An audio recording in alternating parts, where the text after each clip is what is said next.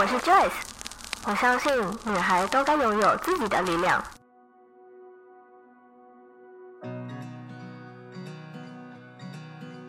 分享让我们彼此之间拉近距离，无论是身心灵成长，或是自我疗愈，身为女孩的我们都该拥有精彩的人生。在这里，跟我一起成长，一起阅读、聆听不同的生命典范吧。欢迎你来到一则茶室。经营自媒体也超过两年了，前阵子第一次萌生出想放弃的念头，刚好遇到也跟我一样瓶颈的创作者青椒。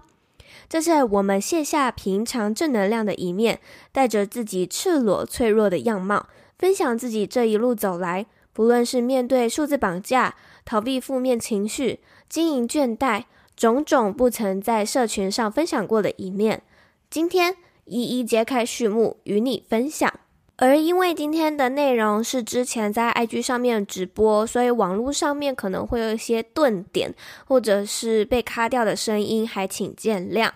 那我们就赶快进到今天精彩的内容吧。回到我们刚刚的话题，为什么我大我大学的时候就做了一个摄影帐？因为那时候摄影帐是最红的，然后搭上热潮。所以我就很快，那时候其实也破万了，但是因为我那时候没有一个很具体的经营的方针，我需要看到成效，我要很高的战术。那时候有一件事情超好笑的，就是我大学时期的时候最红的是摄影帐嘛，然后这些摄影帐呢又分成很多派系，但是刚好那时候最红的都是在各大废墟大楼拍照，也有收集一个台中地区的废墟大楼，然后就是想要去跑片，然后去拍照这样子，但是后来想想其实蛮危险的。这是我第一个账号，然后后来这个账号就是因为一些事情，就是我就没有再继续经营，然后我就换了一个主题，继续从一个使用者的角度观察 IG，觉得哦，可能穿搭这样的。嗯多人看的，然后是一个很好的主题，所以我一开始也是做这样穿搭这样。但其实我反正我做的这一系列，我都做的超不开心，超超不快乐。我后来重新呃审思，或是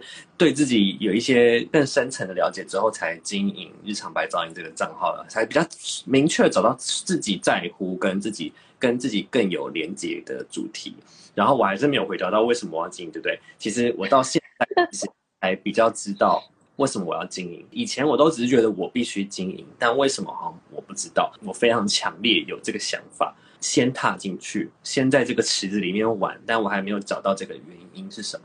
直到我这一次经营之后，我才比较明确的知道，嗯，当然台面上看到的那些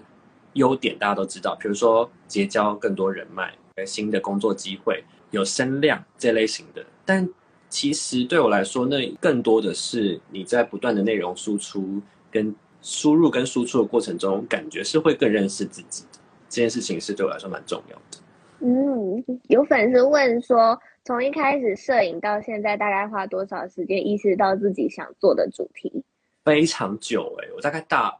四年。哎、欸，等下我这样讲到完了，破暴露年纪了，大家快点下方留言猜青椒真实年纪。等下，那我这样不能讲几年前嘞，反正是我大二做摄影帐，然后大概到大三、大四的时候换成穿搭帐，然后到现在是做这个账号。这样我没有回答到他的问题耶，就是他说花了多久，所以我是不是？对啊，所以所以你还是要说几年前说吧。三十二年好不好？三十二年前。我想一下，四五六，应该六年左右了，五六年。六年，六年哦！，Joyce，你不是比我老吗？在那边。我刚刚听到啊，就是你好像一直都在摇摆，然后不知道自己要讲呃要分享什么。然后我自己是蛮特别的，是我一开始的时候我就很清楚的知道我要做什么，但是但是我想要回应你刚刚说的，呃，刚刚青椒有问一个问题是，你们觉得？现在经营自媒体是必要的事情吗？那我自己是不觉得是必要的，我反而是呃，我一开始的想法是我觉得是很有趣的，然后我是想要经营看看，然后是到中间的时候我才觉得说哦，好像是必要的，然后到最近之后反而是比较佛系一点的，我觉得我发现我好像有三个不一样的变化，然后随着这三个不一样的心境，其实从我 IG 的版面就可以看得出来。我最近就是非常的放飞自我的那种感觉。那我一开始经营的时候，我其实蛮目标导向的，因为我那时候想要成为一个数位游牧者，所以我就想说，哎，好像需要让别人看到我经营某个东西，就它它会是一个履历，它会是一个名片。那是直到后来，因为我听到了更多的茶友啊、粉丝啊的回馈之后，我才觉得说，哦，好有成就感。然后原来我分享的东西是可以帮助到别人的，所以我才慢慢的转换了心境，觉得说，哦，这是必要的。即便那些东西可能都是我的兴趣，我对摄影有兴趣，我对穿搭有兴趣，但不代表以这样子的主题拿出来做自媒体，或者是拿出来分享。所以呢，嗯。嗯要探索的不是只是你知道自己的兴趣在哪，你就可以做。它有一种呃底蕴的累积，然后你能不能在这之中真的去觉察到你可以拿出来分享的一些特别的观点，不只是你有兴趣。当你能够持续的输出，然后因为这块主题持续的做内容产出的话，做了三篇、五篇、十篇，你大概就会知道你自己适不适合做这样的内容。我们刚刚就是分享了经营自己的自媒体之后嘛，想要问问已经经营过这么多 IG 账号的青椒，你是否曾经在创作成效啊，或者是粉丝数啊，或者是按赞数，whatever，反正就是跟数字相关或数据相关的东西上面，你有没有被数字绑架过呢？或者是你是如何去取得数字上面的平衡？我先分享我自己的好了，我现在。的话是视平台的数字为浮云，就像是 IG，IG 的成效我就觉得还好，可是 Podcast 的成效我就非常的在意，我也不知道为什么，是因为用心程度嘛？就我觉得说 Podcast 这件事情我很用心的在做，所以我就很在乎，很在乎那个成效。那 IG 的话，我可能就觉得，因为我现在就是佛系经营的。时候，所以我就觉得说，好像有没有成效都没差。如果是跟工作有关的，比如说这个是业配的，或者是合作厂商的，这时候我就会很 care 那个成效，因为我觉得说这个是要给厂商看的，不是不是给我自己看的。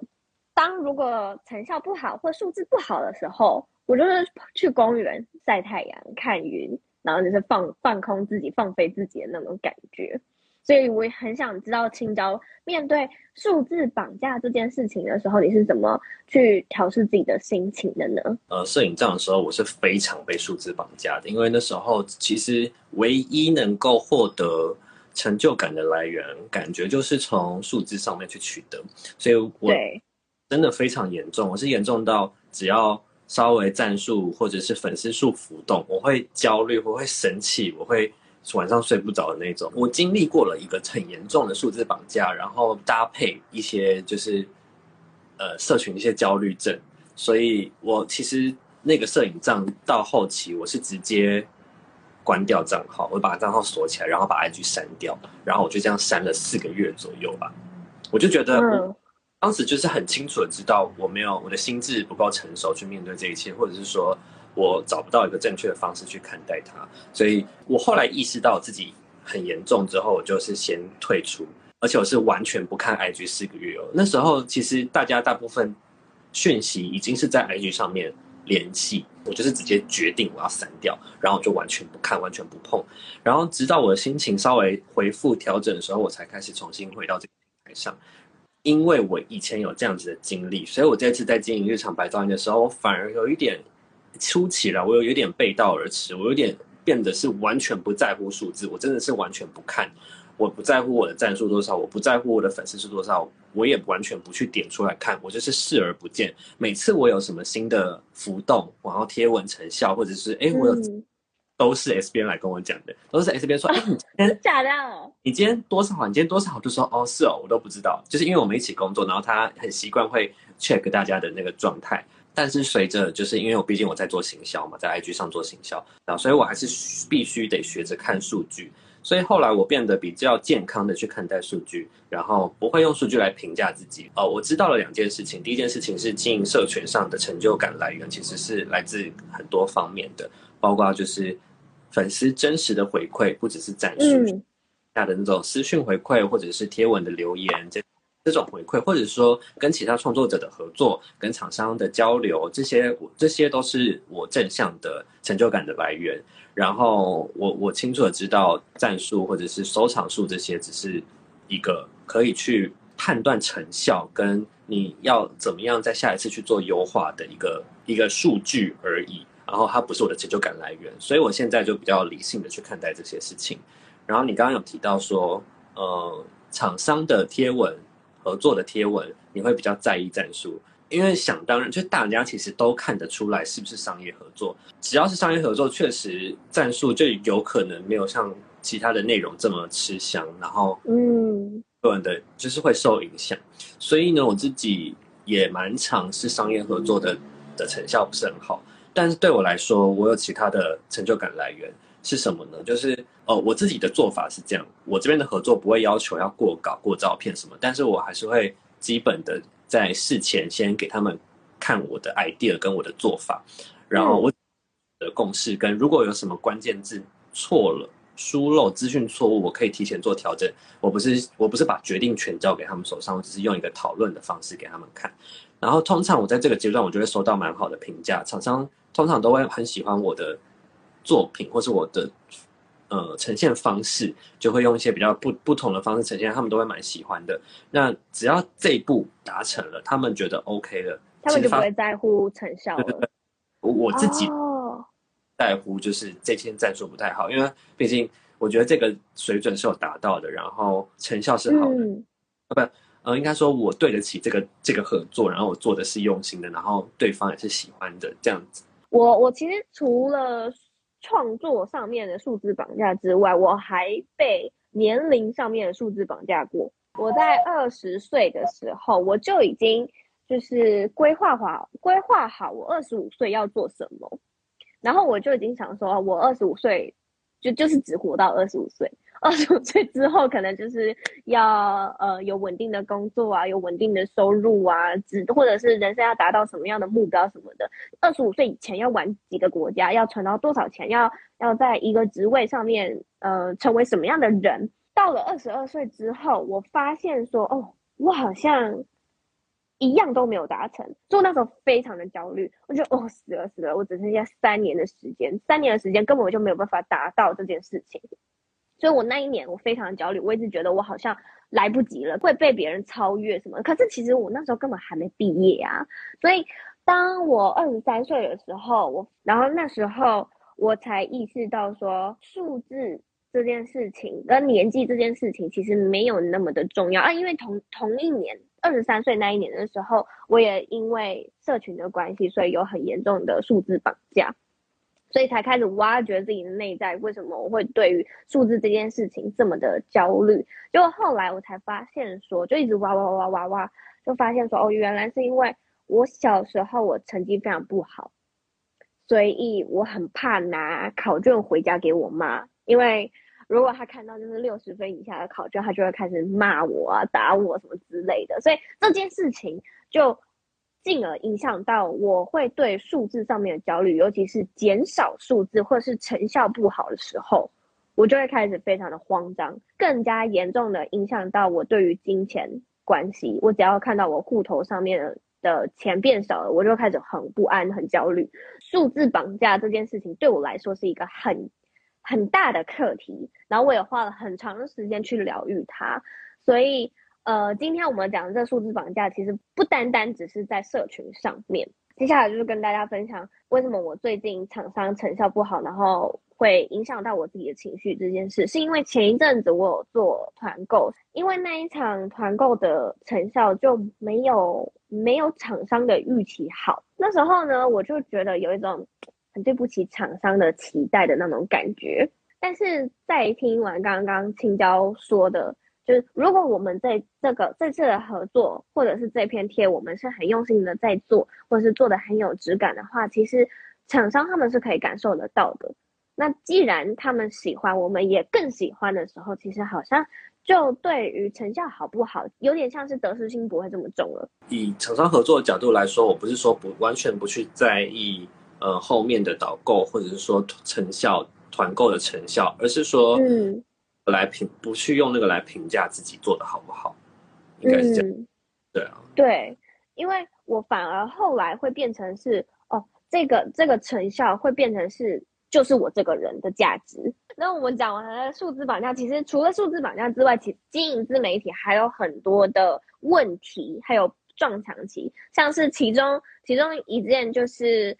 如果我们的作品被抄袭了怎么办？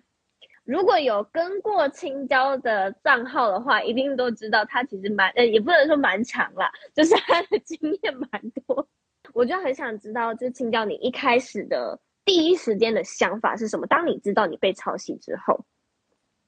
哇！你在问我说抄袭的事件的时候，我第一个问 Joyce 的问题是说，你是你是说哪一个抄袭？哪一件？其实，其实我遇到的抄袭大大小小，有那种很确信，你一看就知道是抄袭的，也有那种你自己才心知肚明的。然后，我觉得对我来说，反而比较有情绪的是，只有你自己看得出来是抄袭的那种。因为像过去有一次比较严重的抄袭，是一比对完全看得出来，而且是粉丝跟我讲的，然后就是一看就知道。所以其实当下我反而没有什么，没有什么情绪，因为这次就是很明显的，我没有什么。我没有什么好生气的，因为有理有据的去跟他说这件事情。但是真正的那些有意无意的参考、过度参考，我举一个例子，他明明就是在 A 的主题账号，但是写着写着就开始有了我的内容，就是看得出来。我当时其实是更不开心的，比起那种直接的抄袭来说。但是这种因为这种情绪，其实是你没有办法去。你你好像没有办法拿出来跟他对证。对我来说，我自己的第一直觉的反应会想要把这种，我会先生气，但我就会想要把这个生气压下去，然后假装自己没看到这件事情。我我不会去处理，就是我的个性。嗯、这其实可以对应到我的生活面，就是我生活上遇到类似的不开心的事情，其实我都会想着要把它压下来。然后，直到我现在都还其实是不知道怎么样去处理这方面的情绪。然后，所以你你问我说我怎么样去处理抄袭事件的话，其实就情绪这一面个面相，我就已经会卡关了。我真的是可以彻底遗忘，但其实我的内心可能有一股愤怒。然后，所以我会那个愤怒会不小心透出来，然后我会看起来很不耐烦，但但我也忘记我在生什么气，就是可能会有这样的事情发生。然后很恐怖哎、欸。就像你之前跟我分享的，就是因为我对保持欲望，我我想要维持那个和平的感觉，因为我压久了，然后我我的那个愤怒还是会透过我的那个和平的那个那一层雾这样透出来，但我就是会我会想办法把它压起来。所以你要问我怎么样解决的话，其实如果是这种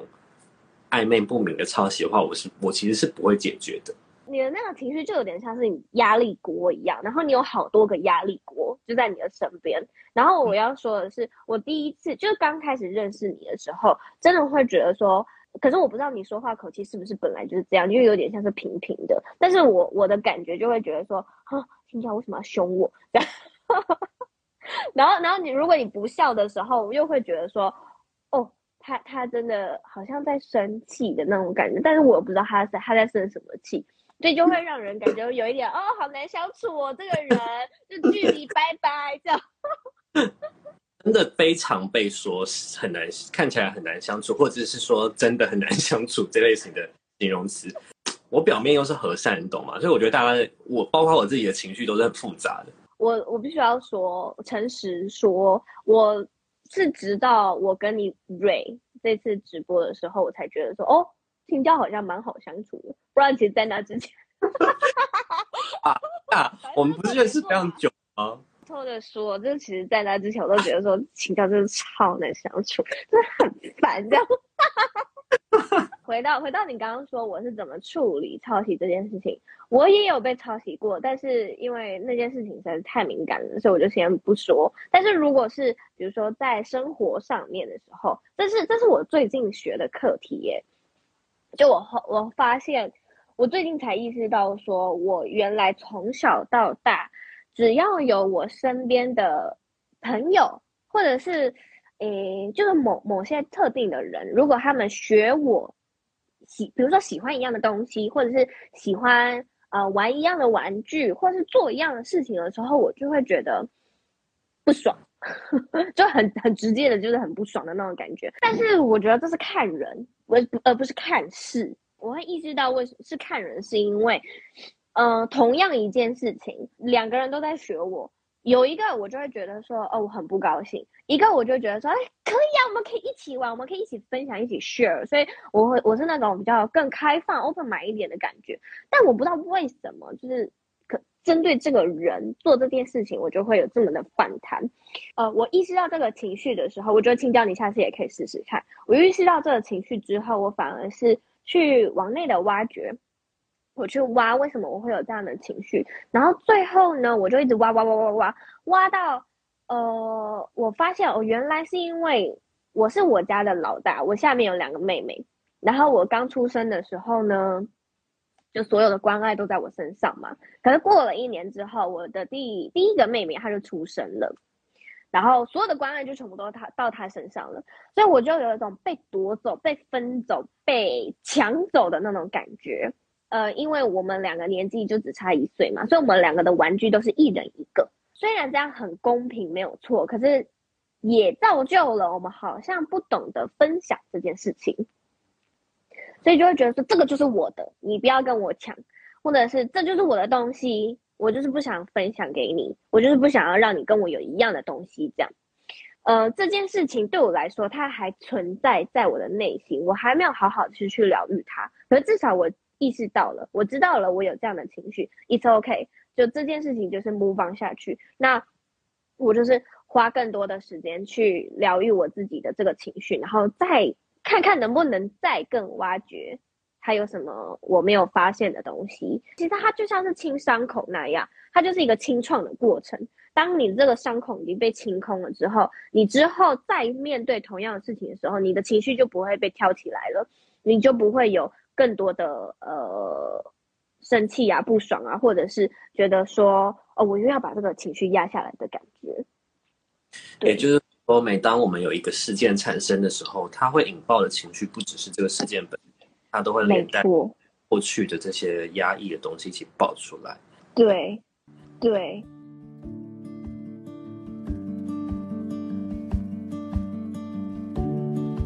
你也想建立自己的 Podcast 节目，却不知道该如何开始吗？光是取名、设计封面就想破头了吗？或是打开剪辑软体一头雾水，不知该从何下手。没错，二零二二年 Podcast 学院开始招生啦。这次 Joyce 将浓缩 Podcast 养成班的课程内容，将在三天里协助你建立 Podcast 节目。第一天，我将会带你找到节目主题与取名技巧，也会手把手带领你设计节目封面。第二天，我会教你两种剪辑软体的录制与剪辑技巧。到了第三天，我会带你上架自己的节目，并传授 Podcast 经营技法。这套原价一九八零的课程，现在只要购买两盒一则茶室茶叶组就可以免费获得。也就是说，你买茶叶，我送课程。购买套组后，课程会于六月一号准时开课。你将享有永久的观看使用权，可重复回放、重复观看。而这个优惠只到五月三十一号截止，你可以到下方资讯栏点击链接查看更多详细内容哦，或是也可以直接到一则茶室的官方 IG J O Y C E H S H 点 C O 询问更多详细内容哦。身为创作者，会需要大量的灵感。或者是我们灵感枯竭的时候，到底该怎么办？所以呢，我就是想要问问青椒，你平时灵感枯竭的时候都去做什么？那我先分享我自己的，我超级不会想标题，就是 podcast 的每一集标题，我都会要想很久。然后我只要没想到的时候，我就在家里转圈圈，一直转圈圈，一直转圈圈，然后吃饼干转圈圈，我就觉得说，好像吃点甜的可以呃帮助。我想到灵感吧，结果吃完一块饼干之后，我还是没有想到，所以我就会想想到一个不是很满意又好像很可以的标题。我每一集都在这样跟自己打架，或者是因为我现在有经纪人了嘛，我就会跟我的经纪人去讨论，比如说我们接下来的计划要做什么啊，或者是接下来要办什么活动啊。我觉得透过这种朋友跟朋友之间讨论出来、蹦出来的火花，真的是灵感爆棚的时候。所以也不一定是一定要是你的伙伴，其实你在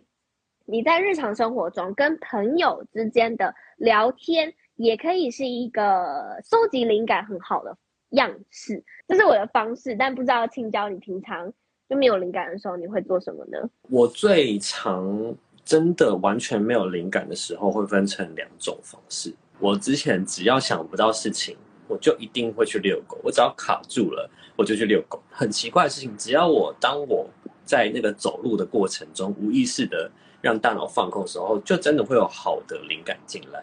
除此之外呢，我也很尝试。我我还记得我一开始想不到事情的时候，我就会躺在地上。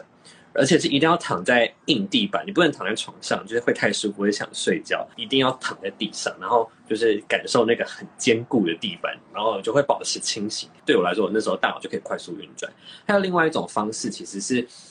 因为我大部分的灵感是视觉化的，因为对我来说，视觉化的东西会让我比较刺激灵灵感，我可以想到更多。视觉背后的东西，所以我真的非常常看 Pinterest。我 Pinterest 上面的那个钉选可能有一百个吧，我可能就会看到就叮叮叮，一直叮叮叮。不知道大家有没有听我们最近我我自己的 Podcast 最近的一个内容，就是在讲说游戏公司如何做行销的那一集。嗯嗯。我因为我非常爱玩游戏，所以我玩了很多游戏，所以我的灵感大部分的来源也是跟游戏相关的，就是我都很常就想说哦，游戏怎么做。怎么做东西，怎么做活动，然后怎么做包装，什么东西很有趣，我就想要把它，然后想要拆解出来，然后看我自己或者是社群上能不能使用。然后还有一个，我想回应你刚刚讲的，就是你会跟朋友去讨论。其实这是我之前有一本书，我在 IG 有跟大家分享，叫做升本千惠，然后什么创意，在创意什么什么开始之前吧，要做的事。嗯、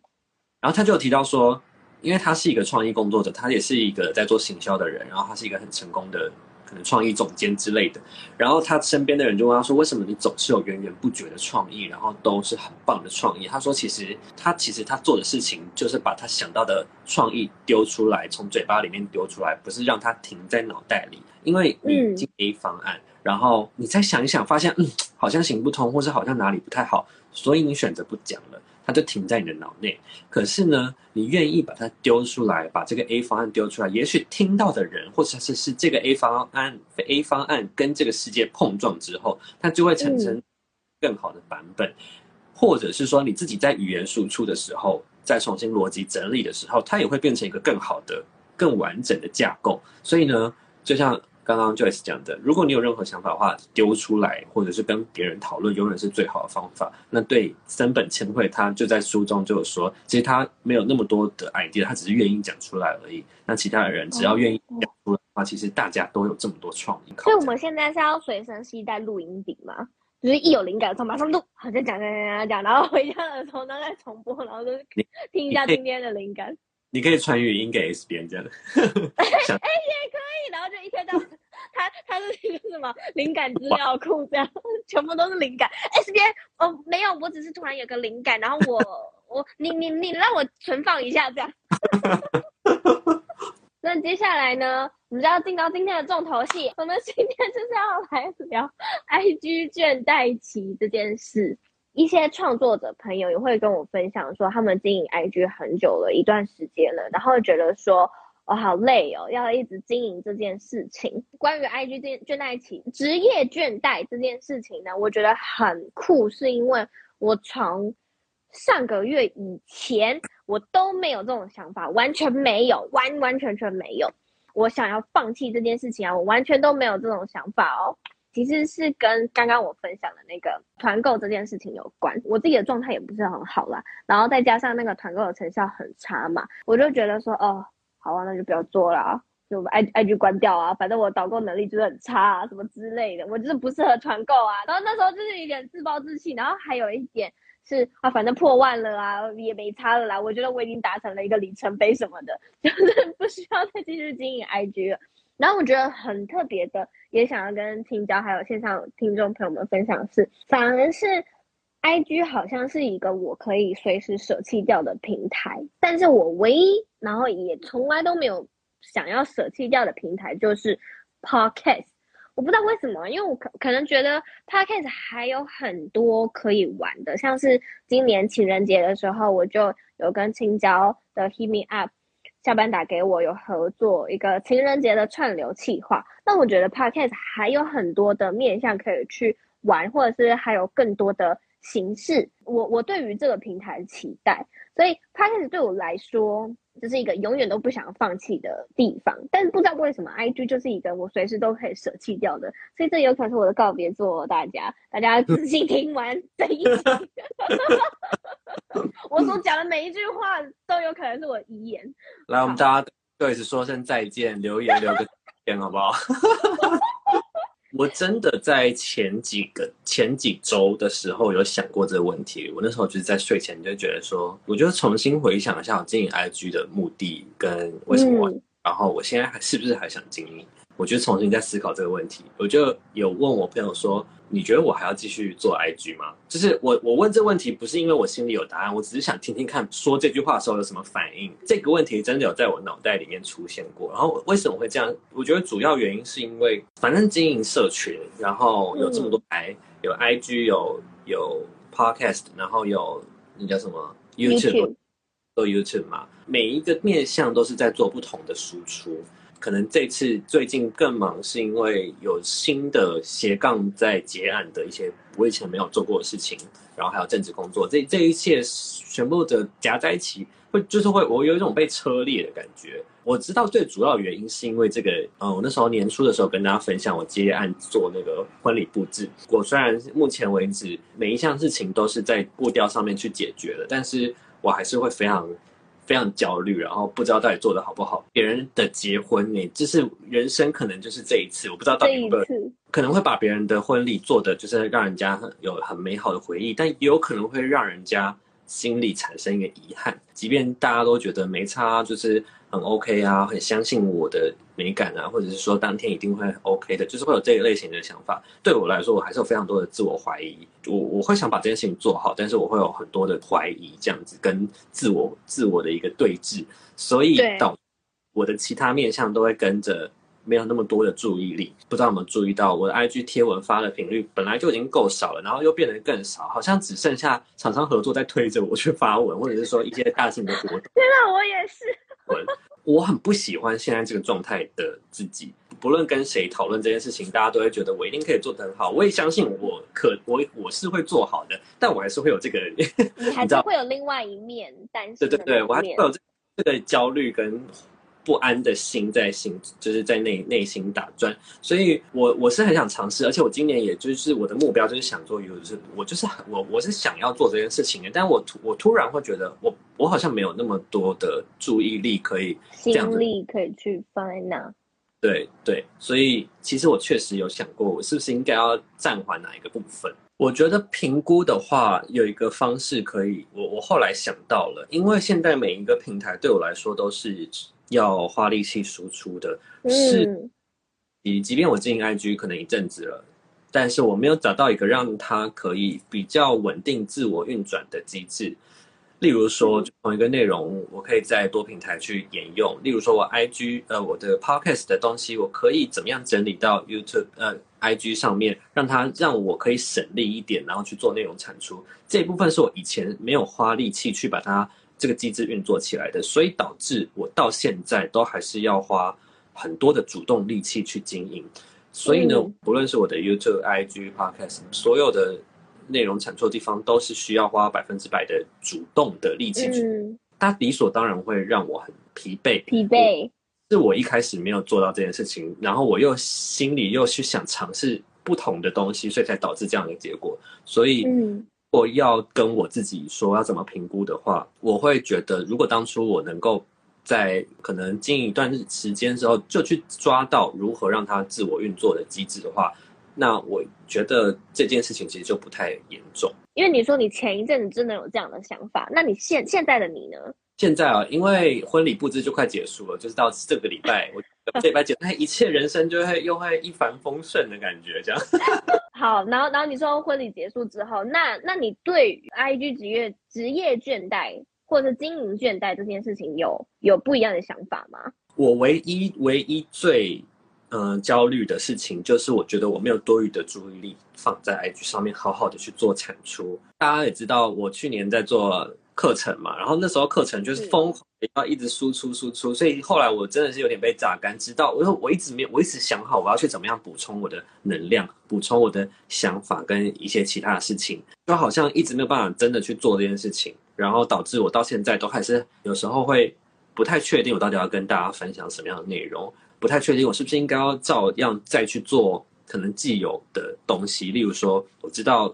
可能 IG 的视觉优化、线动的排版东西大家喜欢，但是我要一直讲这些吗？我还是我要拓展更多但对大家有帮助的内容，还是去分享更多我自己的不同观点、不同想？嗯，还是要去把握以前掌握的这个这个流量密码呢？然后就有不同的这样子的拉扯，所以到现在我都还没有一个正确的方向。但是其实有这么多想法，就代表我其实没有对这件事情太疲倦，只是因为我太多太多想做的事情。对，然后让我太犹豫，所以我就变得那边好像反而没有办法运作，然后加上我的，哦、对啊，所以其实是没有倦怠。嗯、如果严格来讲的话，我刚刚分享完那个我前阵子很低潮的时候嘛，这个低潮我也有在我最新的那一集 podcast 里面分享到，可是。我低潮完之后呢，我还没有好好去解决这个情绪，或者是去挖掘这个情绪之后，我就直接住院了，所以我也来不及去处理这件事情。然后，呃，我就在住院的那段期间的时候，我就好好的静下心来，然后好好的想，呃，我最近所发生的事情啊，然后处理一下我自己脑袋里面的一些烦恼，或者是要要整理的一些思绪。然后就我后来出院之后呢，我反而。对于经营 IG 或者是 IG 倦怠这件事情，就一也没有到一扫而空，反而是我更知道的，我要用什么样的方式去分享了。刚刚听你讲的那样啊，我突然想到一件事情是，我有些时候可能会是为发而发，比如说为了发贴文，或者是为了存在感而发限动。但是其实那则限动就真的不是什么，或者是一点互动也没有的，那我就觉得说这是一个无意义的东西，或者说这件这件事情是一个无意义的行为。有这样的一个想法之后，我就会觉得说，哦，那我不要经营 IG 算了，经营 IG 好累哦之类的。但是后来呢，呃，也是因为我身边的也有一些茶友们给我的一些 feedback，他们觉得我好像太过正面了。就是我好像都只是在 IG 上面分享一些正能量的东西呀、啊，或者是哦哦，我最近得到了什么启发啊，然后我觉得这个东西很棒很棒啊，很对你们有帮助啊什么之类的，但是好像都没有看到我脆弱的那一面。我也是在这个这场直播我才跟大家分享说，哦，原来。因为我随时都可以关掉 IG 哦，或者是很多我自己在经营 IG，比如说像是刚刚我们前面提到的数字绑架的这些焦虑感、这些不安感，其实我都没有在社群上面分享过，不曾分享过，也没有专门写贴文或者是在线动上面。这个是之后我想要多多在我的 IG 上面分享的。呃，呢也是也是我想要问问请教的，为什么我们总是在社群上面好像是报喜不报忧？的那种感觉，对我来说，经营社群的确就是，就是大家人之常情，一定都是会展现自己好的那一面呢，然后正向的那一面呢，不会有人想看到你一直在抱怨。或者我理解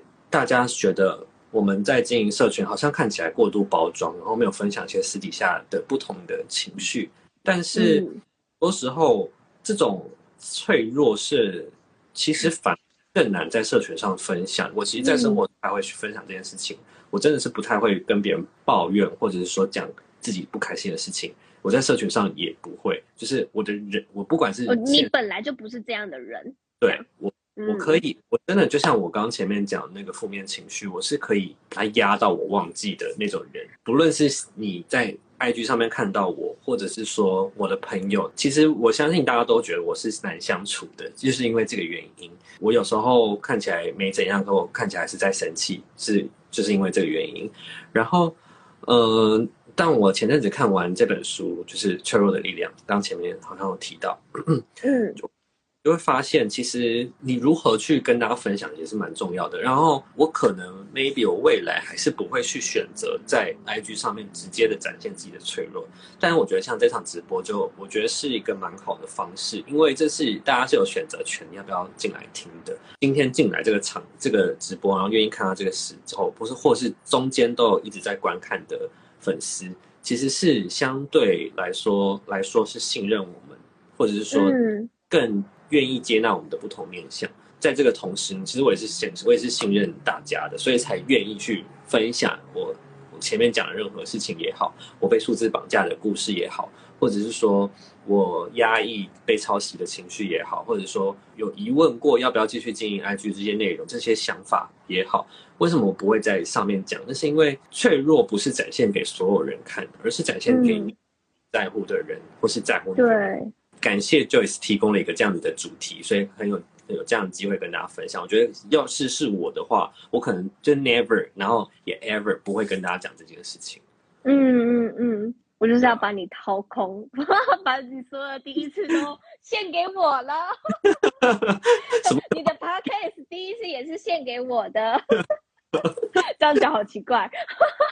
听你这样分享的时候，真的就像是你说的，关于我们脆弱这一面，我们只是想要给自己比较 close 一点的人，或者是。嗯，比较信任的人去讲这些事情，所以当我意识到这件事情之后，我会想要去去改变。然后就像刚刚提到的嘛，我想要把自己的脆弱的一面跟大家分享。以前的我，我可能会觉得说，这是不是在讨拍？我就想要让我的负能量去影响到我的粉丝，或者是